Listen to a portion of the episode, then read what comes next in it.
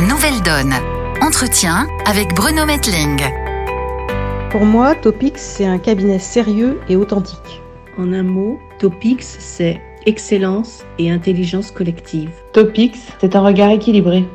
Ben pour moi, Topix, c'est l'excellence collective. La vision, au sens anticipation et esprit d'innovation, les compétences avec un grand S, pointu et ciblé, et l'engagement pour accompagner ses clients.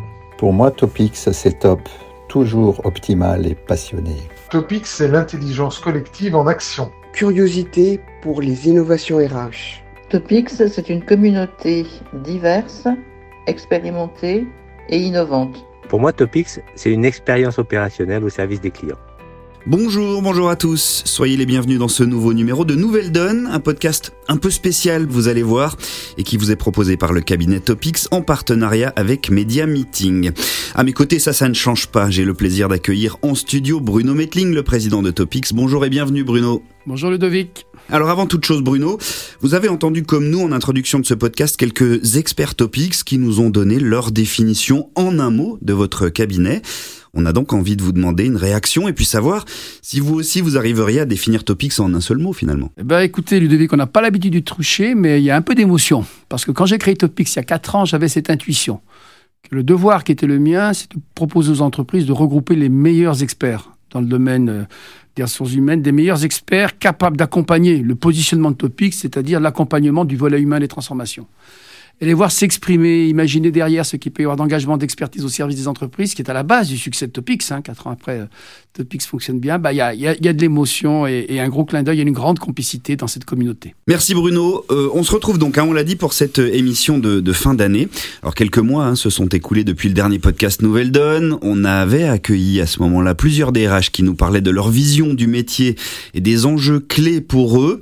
Alors qui dit fin d'année dit bilan forcément. Alors du côté de Topix, quel bilan Bruno justement est-ce que vous pouvez tirer de 2022 Écoutez, l'année 2022, euh, elle restera pour moi euh, l'année de la transition, euh, l'année où on s'est dit collectivement qu'il n'était plus possible de ne pas considérer que le, ce qu'on avait connu en 2021 euh, avec la crise Covid n'avait pas profondément transformé le travail.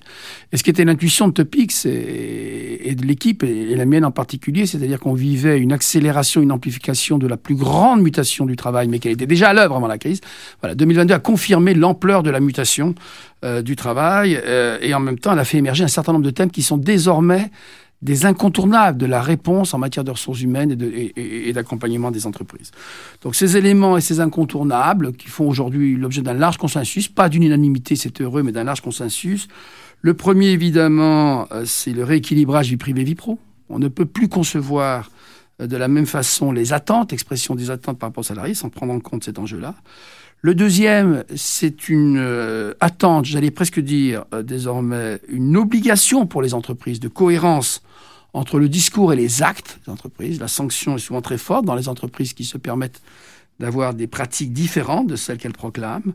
Le troisième, c'était déjà présent l'année précédente, mais ça devient encore plus, euh, c'est le besoin de sens. On a beaucoup dit sur ces éléments-là, mais ça se tourne autour de l'utilité sociale et sociétale, du travail que l'on fait, de l'entreprise, ça tourne autour des enjeux environnementaux, euh, et plus globalement et plus simplement parfois, hein, du, du besoin de comprendre et de voir l'impact de son travail euh, au quotidien. Donc ça, c'était vraiment important. Un autre thème qui a émergé en 2022, c'est ce thème du désengagement, du quiet quitting. Alors moi, je les accueille, il y a une réalité derrière, mais avec mesure euh, et discernement. Et en particulier, euh, il me semble que c'est ni une fatalité, ni euh, une manière de stigmatiser telle ou telle catégorie, les jeunes, les seniors. La réalité, c'est que les entreprises qui ne comprennent pas les changements que je viens de citer, les nécessités d'adapter le travail, eh ben, elles sont confrontées à des formes de désengagement, à des, à des formes de sanctions, si je puis dire, que traduisent le quiet quitting, euh, le désengagement ou l'absentéisme dans les entreprises sur lesquelles, évidemment, les collaborateurs n'ont pas la possibilité de faire du quiet quitting euh, ou de se désengager. Donc, euh, voilà. Donc, c'est plutôt pour moi euh, cette attitude, ce n'est pas une attitude structurelle et permanente des collaborateurs, c'est la sanction qu'elles s'exposent aux entreprises qui ne comprendraient pas la nécessité de transformer euh, ce lien au travail. Alors voilà donc pour euh, ce bilan 2022.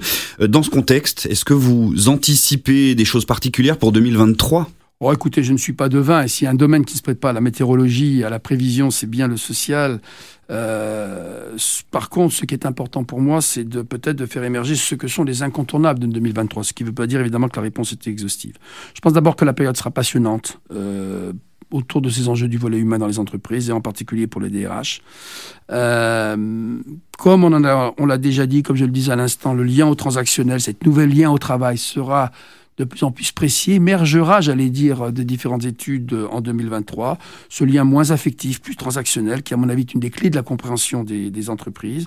Cela veut dire que les entreprises doivent procéder à un vrai travail très approfondi par rapport à leur corps social, pour éviter, face à cette transformation, face à ces attentes, des discours prêts à porter sur les jeunes, sur les seniors, sur les cadres, sur les non-cadres, il faut chercher à comprendre qui sont-ils vraiment, Qu'attendent-ils de l'entreprise?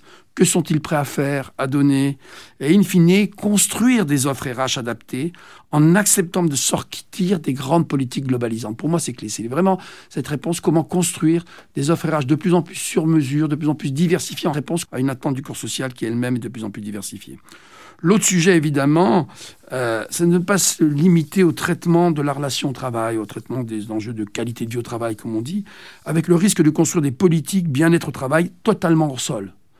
Euh, je crois vraiment que les salariés ont envie que les entreprises portent un intérêt plus grand à la qualité du travail lui-même, aux conditions de travail, à la charge de travail à l'organisation du travail, avec évidemment ce travail hybride qu'il faut repenser, non pas comme des temps pour ceux qui y ont accès, un quart des salariés, pas seulement comme des temps de présentiel qu'on oppose à des temps de travail à distance, mais comme une nouvelle organisation globale qui comporte des temps de présentiel euh, et des temps de travail à distance. Bref, de vrais sujets à traiter pour réinventer, reformuler ce pacte social euh, auquel je crois beaucoup dans les entreprises, avec évidemment en particulier les partenaires sociaux, dont il ne faut toujours pas sous-estimer le rôle important, même si les conditions sont plus difficiles pour eux, le renouvellement est difficile, ils bénéficient toujours de ce pacte de confiance, de cette délégation de la part des salariés pour être leur vigie, leur représentant dans la conduite de ces transformations. Qu'est-ce que vous pensez, Bruno, de, la situation sociale à l'échelle des entreprises, mais aussi du pays hein? Inflation, retraite, crise énergétique, tout ça vient perturber une situation économique qui reste pour l'instant plutôt positive en France. C'est vrai. Euh, avant de vous répondre globalement, euh, je, voudrais, je voudrais faire une insiste sur la problématique des seniors. Parce que je trouve, voyez-vous, que dans ce qui rend mal à l'aise, c'est quand vous avez d'un côté une orientation d'une politique d'État, je déplace le genre de la retraite, et qui fait fi d'une réalité sociologique aussi importante. Il y a aujourd'hui, avec l'âge de départ à la retraite aujourd'hui, moins d'un actif sur deux qui part à la retraite en activité.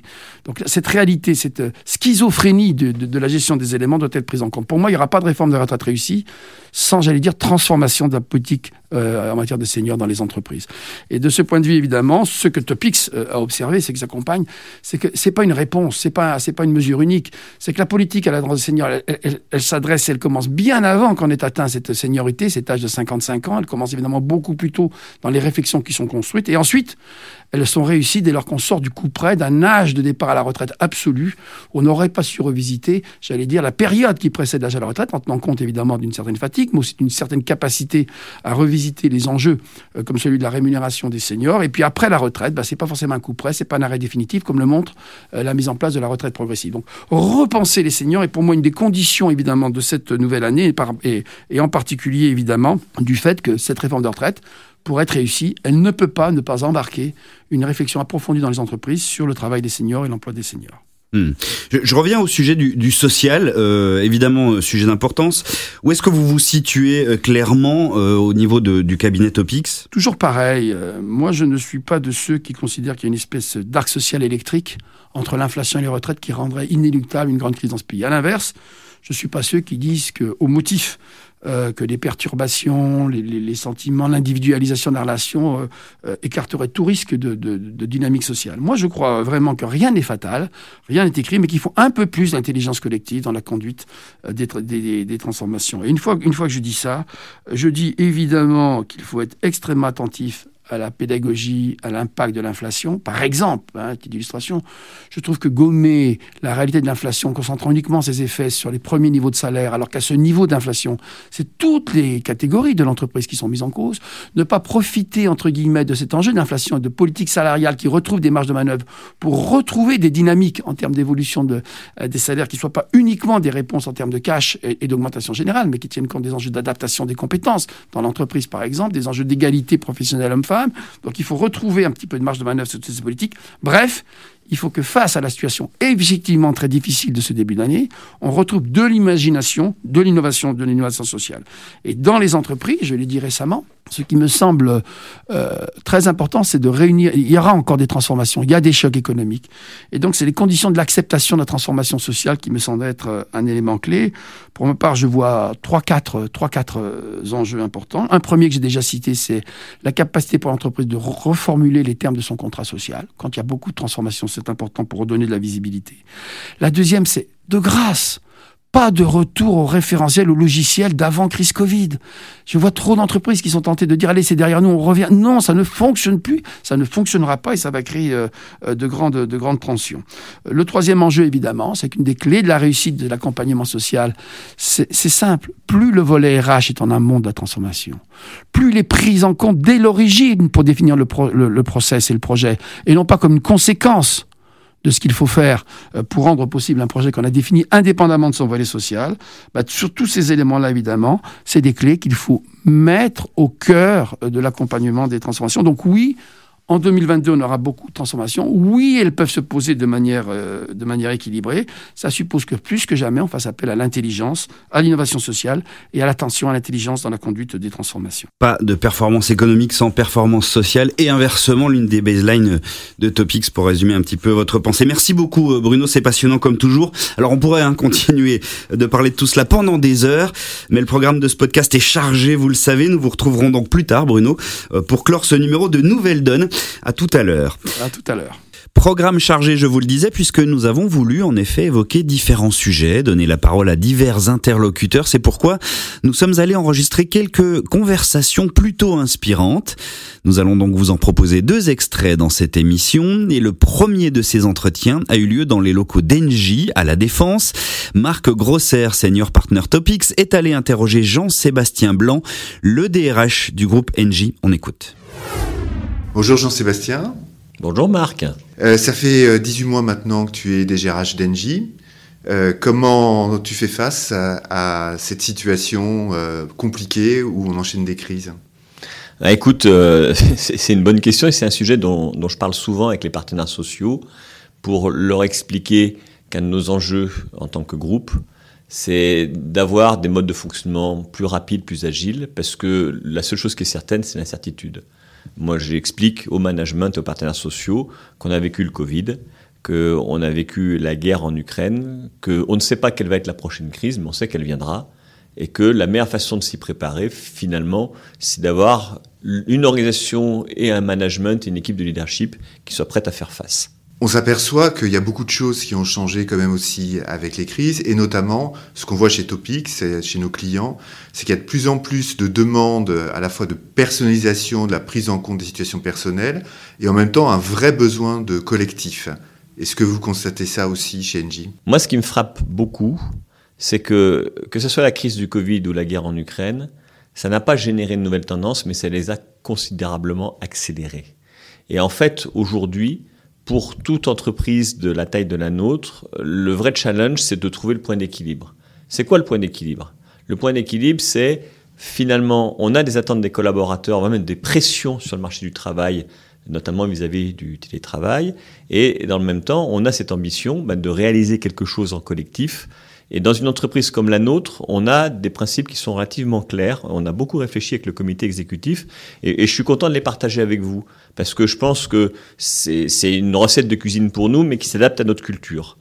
Euh, en, en, quelques mots et très simplement, nous sommes une entreprise dont 70% des collaboratrices et des collaborateurs sont sur le terrain au service du client. à exploiter des centrales thermiques, à euh, administrer des réseaux de, de gaz, d'électricité, à délivrer des services à nos clients. Donc de ce fait-là, quand on a plus de la majorité des gens qui ne sont pas en situation de télétravail, ça donne une dimension particulière à la logique collective. La deuxième chose, c'est que on travaille énormément sur des projets qui sont complexes, qui sont liés à notre raison d'être, qui est la transition énergétique. Et en fait, moi, ma conviction en tant que DRH, c'est que on a besoin d'un équilibre. On a défini cet équilibre en disant la majorité du temps travaillé doit être dans les locaux de l'entreprise. Donc le télétravail doit être sur un maximum de deux jours par semaine ou moyenné sur le mois, etc. De façon à ce que l'organisation du travail, et après cette organisation du travail, elle est définie, je dirais, par chaque équipe, puisse permettre d'avoir cette combinaison. Mais on a voulu fixer un cadre clair et quelque part une forme de norme parce que on, voit bien que dans certains cas, la pression peut être un petit peu trop forte ou il peut y avoir des, dérapages dans un sens ou dans l'autre. Et ça nous a semblé important d'avoir cette réflexion-là et de la partager assez largement avec les, les 100 000 collaboratrices et collaborateurs d'Engie. Très concrètement, euh, sur le télétravail, mon expérience montre plusieurs choses. Euh, la première, c'est qu'il y a eu un grand engouement et un appel d'air très fort et la découverte que c'était possible là où beaucoup pensaient que c'était impossible. Dans un deuxième temps, il y a eu un peu une perte de repères. Hein. Les, jeunes qu'on a embauchés à cette période-là, et moi j'ai fait partie mm. des gens embauchés chez Engie en période de Covid, euh, eh bien, l'intégration, la compréhension de la culture, du réseau, du mode de fonctionnement, de tout ce qui n'est pas écrit, est très, très, très compliqué euh, quand vous êtes en, en, distanciel. Et que, en fait, le télétravail est un outil qui est extrêmement puissant quand les relations sont établies, quand l'organisation fonctionne, et surtout sur un mode, je dirais pas transactionnel, c'est peut-être un peu excessif, mais sur un mode où on est dans une contribution qui est comprise et qui est cadrée. Quand on travaille comme nous sur des projets liés à la transition énergétique qui sont très complexes, eh bien, on voit bien que cette dimension euh, grégaire du travail en projet est très importante pour notre réussite. Très intéressant de, de voir justement quand même comment le, le, le métier cœur joue beaucoup aussi dans, dans, les choix qui sont faits. Euh, est sur la transition énergétique, mais il y a aussi à l'intérieur d'Engie des métiers qui ont plus le vent en poupe, hein, qui sont plutôt justement en avance ou, ou qui sont un peu euh, euh, finalement leaders sur la transition énergétique, et puis d'autres sur lesquels les perspectives peuvent être un peu différentes. Comment vous gérez justement ces différences entre grands métiers euh, de l'entreprise? Moi, ce qui me frappe, hein, Marc, si on prend un peu de recul sur ce qu'on a un peu quelques années d'expérience et des heures de vol, euh, ce qui est vraiment frappant quand on prend un petit peu de recul, c'est de voir à quel point les enjeux de la transition énergétique et de la neutralité carbone sont passés de absent du radar à un sujet qui était plus proche du greenwashing et il faut que j'ai un plan d'action à maintenant quelque chose qui est structurant pour le business. Euh, nous, chez Engie, on, on, a réalisé il y a déjà assez longtemps que quand on est un des leaders de la production euh, d'électricité de la distribution de gaz, eh bien, euh, la décarbonation de nos activités et devenir les champions de l'énergie zéro carbone, c'était ça notre raison d'être et c'était aussi une question de survie. C'est-à-dire que si on continue nos activités historiques, si on avait continué nos activités historiques à base du charbon, eh bien, à un moment donné où les banques ne prêteront plus d'argent, nos clients ne nous achèteront plus rien et les salariés et les, les candidats se détourneront de nous. Donc, on a pris un parti très offensif qui est de dire c'est notre raison d'être ça a été voté dans nos statuts à plus de 98% par nos actionnaires, mais c'est réellement une boussole qui guide notre action au quotidien. Et ça guide notre action au quotidien dans nos choix de nos investissements, dans la façon qu'on a de gérer nos développements, nos priorités. Et bien évidemment, on a une partie d'activités qui sont remises en question d'ici 2040 par cette neutralité carbone. On produit de l'électricité aujourd'hui à base de charbon, à base de gaz. Eh bien, le verdissement de ces activités ou l'arrêt de ces activités est sur notre feuille de route. Le sujet, c'est d'arriver à combiner transition énergétique et transition juste. Comment on fait? Eh ben, C'est par le dialogue social, c'est par l'anticipation et c'est par la transformation des compétences.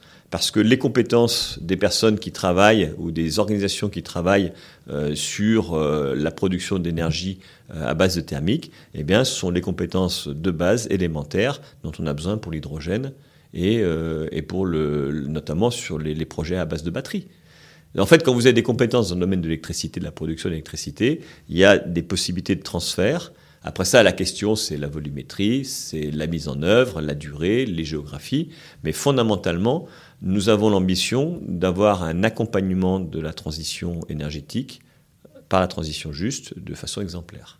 Jean-Sébastien Blanc qui était donc au micro de Marc Grosser. Alors sachez que vous pourrez très prochainement retrouver l'intégralité de cette conversation sur les plateformes.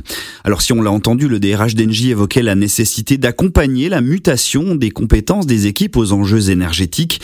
Eh bien, écoutons maintenant un autre client de Topix sur un autre enjeu clé des entreprises, la transformation digitale. Jean Giboudot, senior partner Topix, est en effet allé rencontrer Jean-Paul Mazoyer, directeur général adjoint du Crédit Agricole, en charge des technologies du digital et des paiements.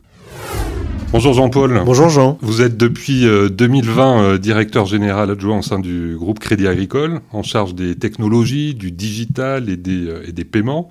Euh, à ce titre, vous êtes un poste de, de vigie par rapport à, tous les éléments de contexte, de transformation que l'on voit sur le marché aujourd'hui de manière générale, que ce soit la crise énergétique, la crise Covid, euh, aujourd'hui la situation ukrainienne en particulier. Donc un, un, un contexte assez euh, assez riches, en crise, en mutation, etc. Comment euh, les avez-vous vécus et surtout euh, comment avez-vous géré cette complexité de, de, de, situation à votre niveau? Depuis trois ans, on, on, est effectivement confronté à un certain nombre de choses. De, de quoi parle-t-on? D'abord, il y a eu la demande de connexion à distance au moment des confinements, très très forte. Depuis, on a une demande qui est euh, un petit peu différente, qui est une demande d'autonomie, de new ways of working, comme on dit, donc de, télétravail euh, davantage, de questionnement sur le sens du travail. Et puis, on a en parallèle de ça l'accélération de la transformation digitale des entreprises. Euh, il y a eu plusieurs phases. Il y a eu la phase des confinements où là, il y a une formidable mobilisation des équipes pour permettre en très peu de temps de fournir tous les outils de travail à distance et on s'aperçoit aujourd'hui que ça marche très très bien, que ça marchait pas forcément d'ailleurs à, l'époque. Après, on a eu, il y en a un petit peu toujours de difficultés à remettre tout le monde dans un mode de fonctionnement relativement classique, où on a beaucoup de demandes d'autonomie, voire d'indépendance, voire de non-simultanéité du travail avec les équipes. Donc là, c'est beaucoup plus compliqué. Et puis, on a euh, une croissance des turnovers euh, de la part et, une guerre des talents sur le digital et la technologie. Justement, on va, on va y venir, hein, puisque chez Topix, on, on, intervient chez, pas mal de clients, on a pas mal d'interlocuteurs de, de, DRH, de DSI, de patrons de, de BU, qui mettent tous en, en exergue ce gap de, de compétences digitales sur, sur le marché qui mettent en, avant à la fois la criticité de la transformation digitale pour euh, maintenir le, business, hein, c'est vraiment un facteur euh, évident maintenant aujourd'hui sur le, sur le marché, et qui en parallèle euh, voit ce gap de compétences qui leur permet pas forcément d'aller à la vitesse nécessaire en termes de transformation. Partagez-vous ce, constat? Est-ce que c'est spécifique selon vous à la France ou est-ce que c'est des choses que, l'on voit un niveau international? Il y a des éléments qui sont spécifiques à la France et d'autres qui ne le sont pas. La, la, transformation digitale dont tout le monde parle, c'est la compréhension que la technologie est partout et que la technologie désormais précède les éléments de la relation client et les éléments de productivité interne. Donc ça signifie que toutes les entreprises, quel que soit leur secteur d'activité, doivent se structurer s'équiper de talents digitaux et technologiques. Donc il y a une demande qui est beaucoup plus importante depuis quelques mois ou quelques années sur le, sujet, et ça c'est partout. Dans le même temps, on a un manque de ces ressources parce qu'il y a finalement assez peu de formations. Euh, il y a beaucoup de formations pour la technologie, il y en a beaucoup moins pour le digital. Il y a une volonté de la part des gens qui sont formés d'aller plutôt vers des petites structures. Il y a une volonté de euh, concilier le sens que l'on donne à son travail et, euh, l'emploi que, l'on a. On a un très fort turnover. Il y a à peu près 3 personnes sur 4 qui travaillent dans le digital qui, au bout de 2-3 ans, ont envie de changer. Euh, changer parce que manque de reconnaissance, changer parce que meilleure opportunité, changer parce que ont de nouvelles attentes. Euh, ils veulent beaucoup de formation, ils veulent beaucoup de maintien en compétences. Donc tout ça aboutit à ce que, à ce que finalement on ait cette guerre des talents qui soit, euh, qui soit entretenue. Une très forte demande, peu d'offres et en plus les gens qui sont formés, ils ont beaucoup d'exigences. Donc euh, c'est quelque chose que l'on voit partout. Et du coup, ça, a un côté quelque part paradoxal parce qu'on a des écoles d'ingénieurs qui sont reconnues internationalement, euh, Polytechnique, euh, Télécom Paris et d'autres. Donc on a un niveau d'excellence pédagogique assez, assez fort sur les métiers du, du, digital. Et pour autant, en parallèle, on voit bien qu'en termes de volume, en termes de, massification, d'industrialisation des processus de, formation, on est vraiment en, en difficulté. Ce qui sans doute génère, ce, entre autres, hein, ce gap de compétences qui n'arrive pas sur le marché suffisamment, euh, suffisamment en volume. Du coup, au, au, niveau du groupe Crédit Agricole, comment anticipez, anticipez-vous euh, vos, euh, vos, besoins et comment vous répondez à ces enjeux de sourcing, de recrutement de, compétences digitales? La technologie, c'est le, presque le cœur de l'activité d'une banque. Nous, on est une société d'information, on est totalement tiré par la, par la technologie. La ligne métier système d'information du groupe Crédit Agricole, c'est un peu plus de 10 000 personnes et autant d'externes. Donc ça, c'est 10 000 internes et autant d'externes. On a lancé en 2020 un plan qui s'appelle IT 2025 avec un niveau d'investissement et un niveau de transformation très important de, de, de nos technologies et de nos, de nos, infrastructures. On analyse en permanence les talents dont on a besoin, euh, les talents que l'on peut attirer, euh, dont on a besoin et donc que l'on peut attirer, c'est deux dimensions différentes. Et évidemment, euh, après, il y a des volumes. Je vous prends une illustration. Euh, la cybersécurité, on en a beaucoup, on en a besoin. Notre capacité d'attraction, elle est limitée par le fait que tout le monde, aujourd'hui sur le marché, en recherche et qu'il y a 3 ou 4 000 postes de cybersécurité vacants en Ile-de-France. Donc notre capacité d'attraction, elle est faible. Et donc on a des réponses pour tous ces couples stratégie, euh, stratégie, capacité d'attraction, euh, qui sont des stratégies de réponse avec euh, potentiellement des partenaires extérieurs, de, du reskilling des, compétences et de regarder si on va avoir besoin longtemps de ces talents. Donc on a fait cet exercice-là.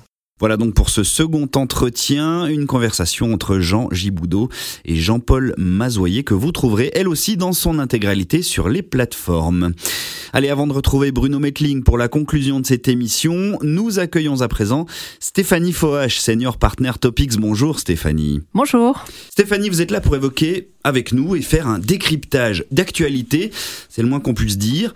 Métaverse, blockchain, crypto-monnaie, Web3, NFT, VR. Un vocabulaire qui peut apparaître hein, totalement abscon pour un certain nombre d'entre nous, dont je fais partie soit dit en passant, et qui désigne pourtant des univers, des technologies qu'il faut aujourd'hui prendre en compte et intégrer notamment dans le monde de l'entreprise et des RH. Avec vous donc Stéphanie Foach, on va essayer d'y voir plus clair. Alors d'abord, le métavers, de quoi parle-t-on et qu'est-ce que c'est? Alors le métavers est un monde virtuel, ouvert et persistant, c'est-à-dire que lorsque vous en partez, il continue d'exister.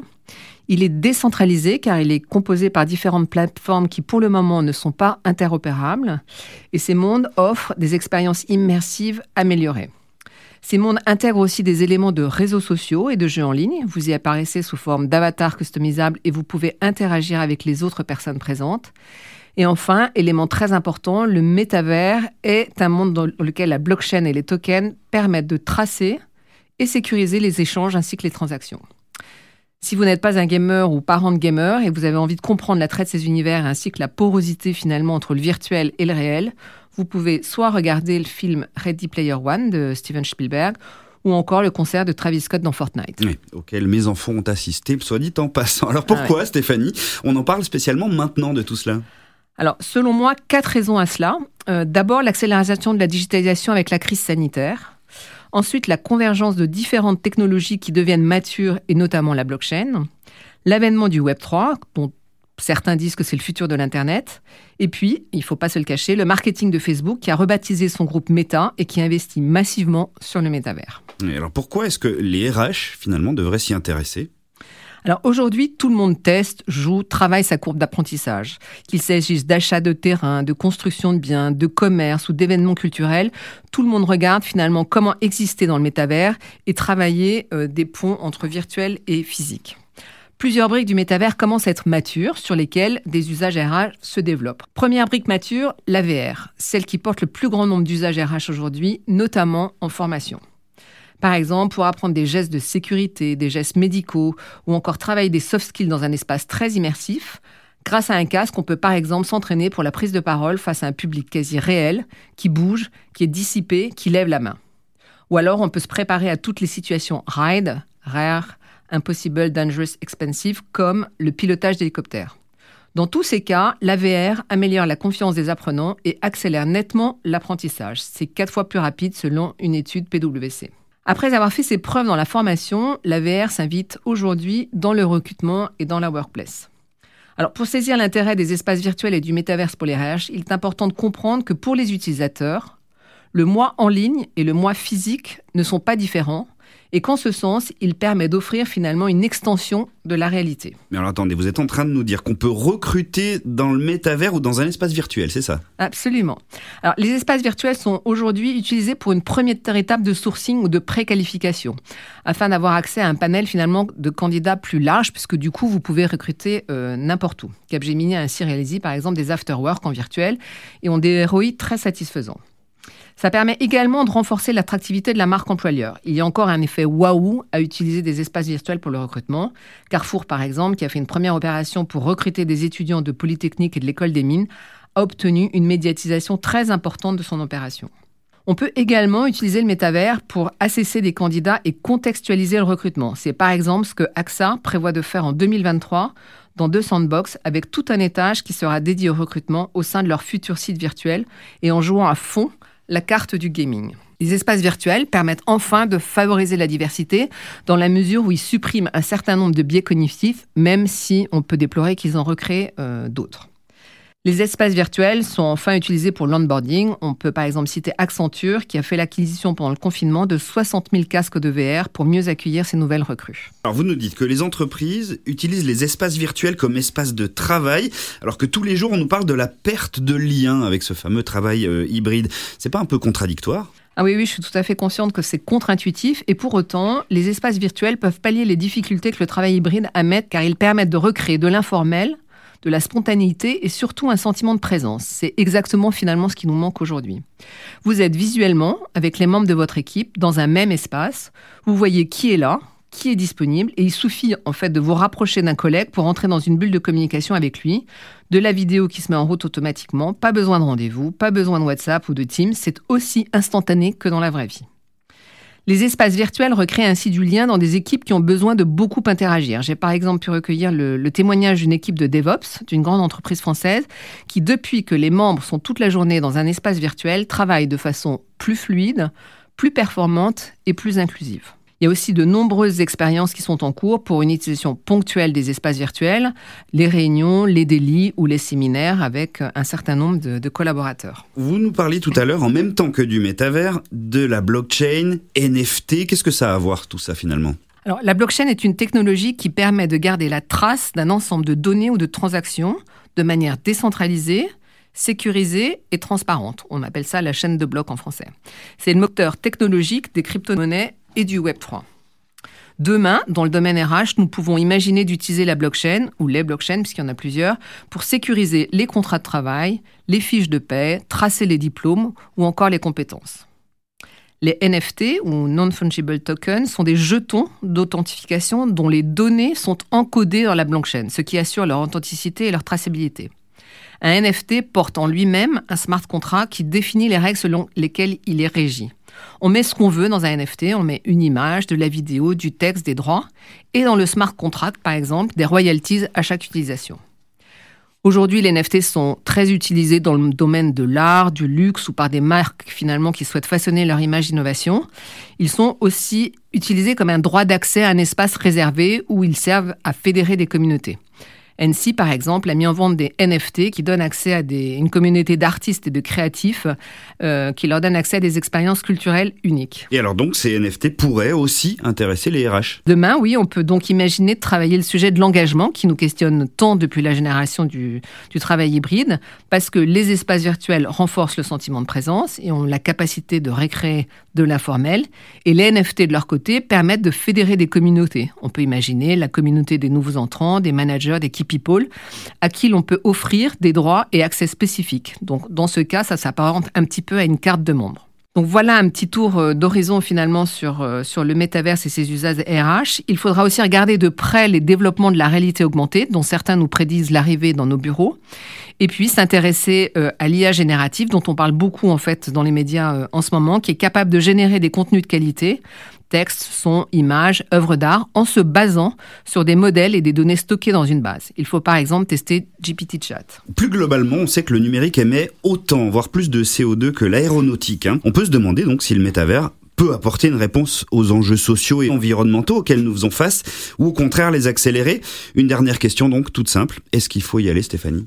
En réalité, je ne suis pas certaine que nous ayons le choix. Le métavers et le Web3, pour moi, arrivent et c'est inéluctable. Ils ouvrent des perspectives et des opportunités. C'est notre rôle à tous de peser les risques et d'identifier les pièges. Et notre responsabilité à tous aussi d'agir sur le cadre en définissant les modalités pour un bon usage du métaverse afin que cette révolution soit vertueuse pour l'entreprise, les individus, mais aussi la planète. Et parce que nous pensons que le métavers offre des opportunités et qu'il est intéressant de se créer sa propre courbe d'apprentissage en testant les usages, nous avons créé trois modules pour accompagner les RH des entreprises sur ce chemin. Un module d'acculturation pour bien comprendre le sujet, un module d'expérimentation de la réalité virtuelle et du métaverse, et un module d'appropriation pour identifier les bons use cases pour votre entreprise. Parlons-en si vous voulez. Eh bien, c'est noté. Rendez-vous est pris, Stéphanie Fouache. Un grand merci à vous. Merci. L'heure est presque venue maintenant de conclure. Mais avant de se quitter, voilà une autre tradition lorsqu'on approche une nouvelle année, celle des vœux, bien entendu. Et on retrouve Bruno Metling. Euh, Bruno, qu'est-ce que vous aviez donc à souhaiter et à qui pour cette nouvelle année? Écoutez, pour tous les dirigeants, pour tous les DRH, mais aussi pour l'ensemble des acteurs du dialogue social, je vais évidemment souhaiter une bonne année 2023, tout simplement une année 2023 placée sous le dialogue et l'ouverture. Mais je voudrais surtout formuler des vœux pour le vivre ensemble en entreprise.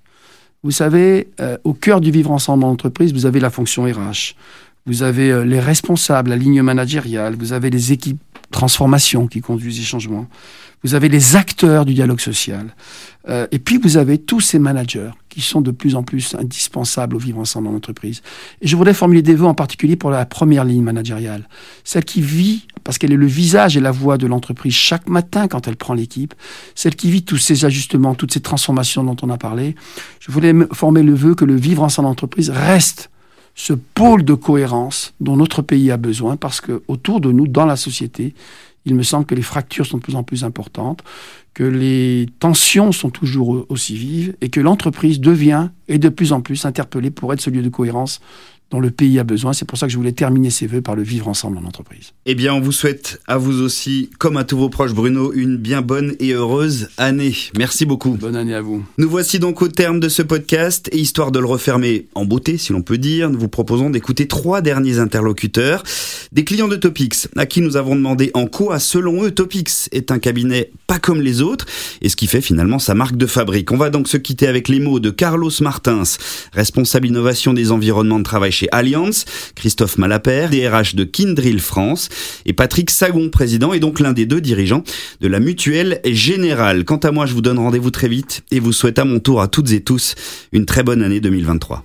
D'abord, je pense que ce qui fait la marque de fabrique de Topic, c'est son expertise euh, sur le domaine RH et, plus spécifiquement pour ce qui me concerne, sur tout ce qui concerne aujourd'hui euh, les tendances et les évolutions des environnements de travail, puisque je travaille avec Topix dans ce cadre-là. Ce qui est vraiment très intéressant, c'est l'expertise qu'a aujourd'hui le cabinet sur ce sujet-là. Euh, une expertise qui n'est pas figée, c'est une matière très vivante, la RH et, et, les environnements de travail, surtout aujourd'hui. Et, et, ce qui est intéressant aussi, c'est d'avoir cette vision euh, très prospective de ce sujet, qui est très intéressante pour nous qui sommes aujourd'hui en pleine réflexion justement sur euh, c'est quoi les environnements de travail de demain pour Alliance.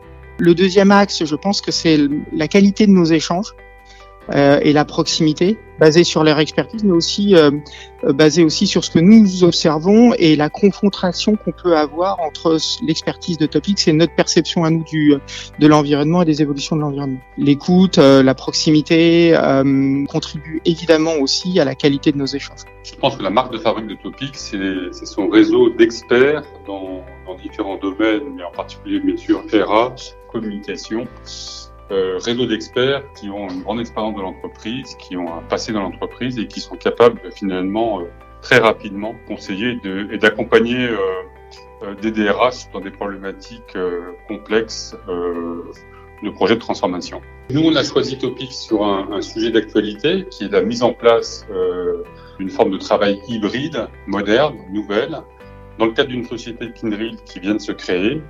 Euh, et pour nous, c'est très important parce que ça accompagne la transformation culturelle de Kindred. Et on a trouvé chez, chez Topix euh, une véritable expertise en fait sur cette euh, sur cette nouvelle forme de travail qui qui depuis la, la, période post-Covid finalement est une problématique de toutes les entreprises. La force de Topix, c'est vraiment les, les consultants qu'on a eu euh, avec nous à nos côtés c'est ça que je retiens surtout chez Topix. Je commence à avoir une certaine expérience dans le milieu de l'assurance. Ils ont une expertise qui leur permet euh, d'aller euh, très très vite à l'essentiel, à appréhender euh, l'intégralité de l'écosystème dans lequel se situent nos enjeux. Et donc c'est très rapide, ça conduit rapidement à une priorisation. Et on a également la certitude que l'accompagnement pour un enjeu donné va bénéficier d'une expertise euh, de très haut niveau parce qu'elle n'est pas confiée à du junior. Hein.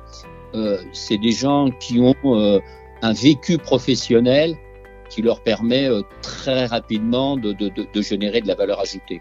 Ce qu'on a rarement avec les cabinets de consultants traditionnels où il y a un associé qu'on voit au début et puis après on nous laisse entre les mains de jeunes seniors qui déroulent des algorithmes théoriques les experts de Topix, ils ont euh, cette expérience professionnelle extrêmement solide euh, qui leur permet de coller au contexte.